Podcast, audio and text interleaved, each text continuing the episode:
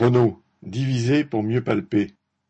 À l'occasion de l'annonce des résultats trimestriels, Renault, par la voix de son directeur exécutif Luca De Meo, a plus ou moins confirmé son intention de séparer le groupe en deux entités distinctes.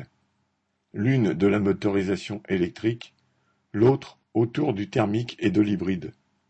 L'homme de l'année, entre guillemets, selon ses amis de la presse automobile, juge en effet que, citation, la structure actuelle de l'entreprise ne rend pas très visible de l'extérieur la valeur du business qui existe à l'intérieur.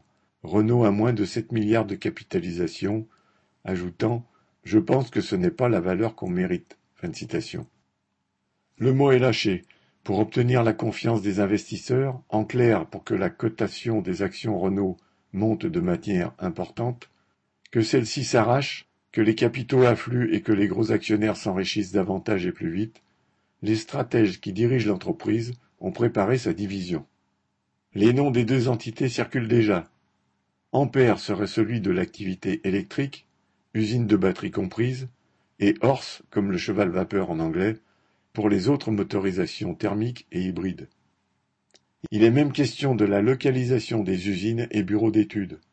En France pour la première, et peut-être en Espagne et en Roumanie pour les activités traditionnelles. Bien que les dirigeants du groupe prétendent que ce projet est encore à l'étude, ils n'ont en rien démenti les médias qui l'annoncent. Comme toujours, lorsqu'ils préparent des mauvais coups, les premiers concernés, les travailleurs, sont les derniers à être avertis. Et là l'objectif est clairement de se débarrasser d'une activité jugée pas assez rentable et de milliers de travailleurs. D'ailleurs, quand Deméo commente les résultats du groupe, même avec un langage de patron, c'est pour menacer.